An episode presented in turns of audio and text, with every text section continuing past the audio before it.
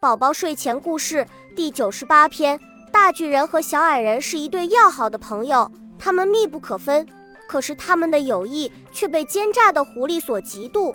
狐狸趁着小矮人不在的时候，对大巨人说：“平时就属你的功劳最大，你这么庞大，没有什么做不到的。那个小矮人怎么跟你比？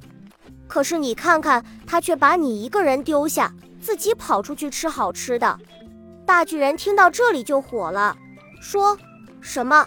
他竟然敢背着我偷吃？这是真的吗？”狐狸奸笑地说：“我刚刚在来的路上看到的，千真万确。”说完，狐狸走了。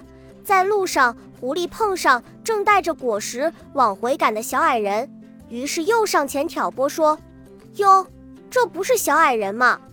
你看你这么小一个，却辛苦在外面觅食。”可是大巨人却舒服地躺在家里，这是多么的不公平啊！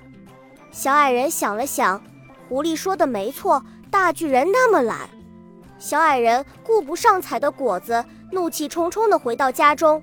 小矮人看到大巨人果然躺在家里睡懒觉，大巨人看到小矮人没有带回食物，一定是像狐狸说的那样偷吃了。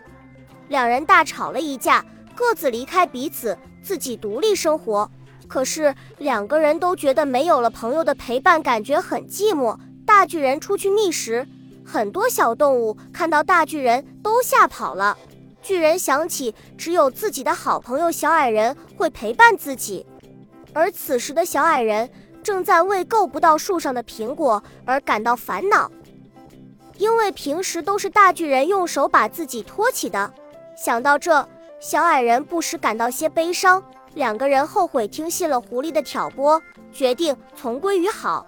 于是两人相互道歉，又生活在了一起。现在他们的友谊比以前更深了，这可把狐狸给气坏了。